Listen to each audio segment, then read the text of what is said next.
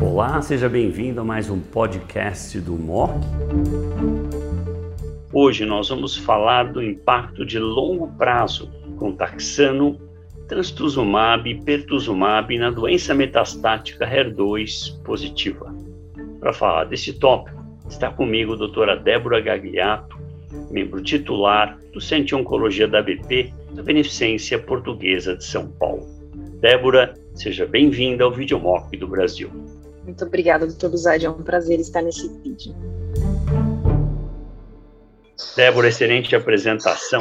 Ficou bem claro que nós temos um grupo de pacientes que vão muito bem, mais ou menos 16% deles no Cleopatra. Todos nós temos na nossa prática esses pacientes que estão indo fantasticamente bem. A pergunta é: dá para parar a terapia anti-HER2? Você usaria algum critério para ajudá-la? De fato, essa é uma pergunta muito importante. Eu acho que é, precisaríamos unir todos os grupos, os grandes grupos que tratam câncer de mama, para reportar séries maiores, mesmo que retrospectivas, para contribuir no conhecimento, mas nós sabemos que é um grupo que vai muito bem e vai muito bem a longo prazo. Talvez num futuro em que nós tenhamos novas te as tecnologias já disponíveis, mas mais acessíveis, como ctDNA ou célula tumoral circulante, tentar é, acompanhar esse indivíduo à medida que ele vai sendo tratado na doença sistêmica, com esses parâmetros e, e testes tão sensíveis que possam é, representar uma brilhante resposta ao tratamento, inclusive uma resposta molecular completa, eu acho que talvez nesse indivíduo eu tenderia a ter é, mais segurança em parar. Eu acho que um ponto-chave quando se fala em suspender o tratamento naquele outlier, naquele indivíduo que está muito bem há muito tempo, sem qualquer evidência de doença, é é ter a certeza de que ele vai seguir no consultório, né? Não é a alta vai parar o tratamento, vai para a vida, ele vai voltar para os exames de imagem, para avaliação clínica, para um exame físico pormenorizado. Eu acho que isso é importante.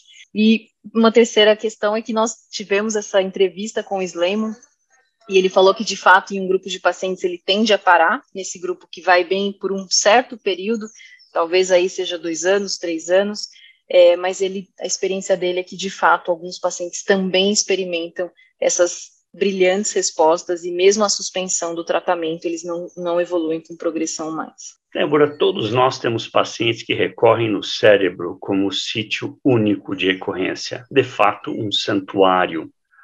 Você, na sua prática, faz ressonância de crânio em pacientes sem envolvimento do sistema nervoso central como vigilância e se faz com que frequência?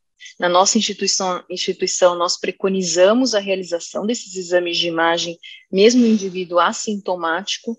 Em geral, é uma avaliação se esse indivíduo está completamente assintomático a cada seis meses no mínimo, eu acho que é importante. E nós sabemos o quanto é muito melhor, né, você diagnosticar uma lesão secundária em sistema nervoso central, cuja prevalência nos pacientes que têm doença HER2 positivo metastático chega a 50%, o quanto é melhor você diagnosticar lesões pequenas, que são potencialmente manejadas com radiocirurgia, sem uma complicação em qualidade de vida, em capacidade funcional para o paciente. Então, tudo isso é muito importante. Né? Nós sabemos que um paciente pode se apresentar com um quadro importante neurológico, muitas vezes ficar com algum grau de sequela se eu diagnostico lesões muito grandes, disseminadas. Então, o hábito de fazer a ressonância, principalmente à luz de tratamentos tão ativos anti-HER2 no arsenal de tratamento do indivíduo com doença HER2 positivo metastática, fica, fica cada vez mais evidente a importância dessa estratégia junto com o melhor tratamento sistêmico também para o tratamento da doença visceral.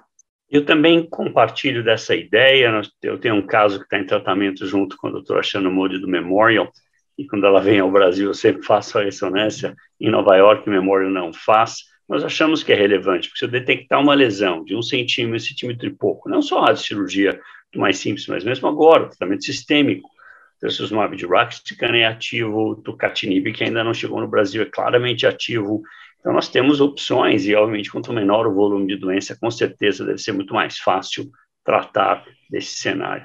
Só para sumarizar, o paciente pergunta, doutora, eu tenho a doença HER2 positivo metastático, eu sou jovem, eu tenho uma chance de ser curada dessa doença? Você responde como?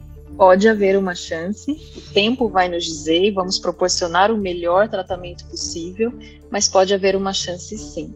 Muito bom, Débora. Excelente apresentação, muito útil para nós aqui. Obrigado pela participação no vídeo mock. Obrigada, doutor Guzardi. Sempre um prazer, uma honra.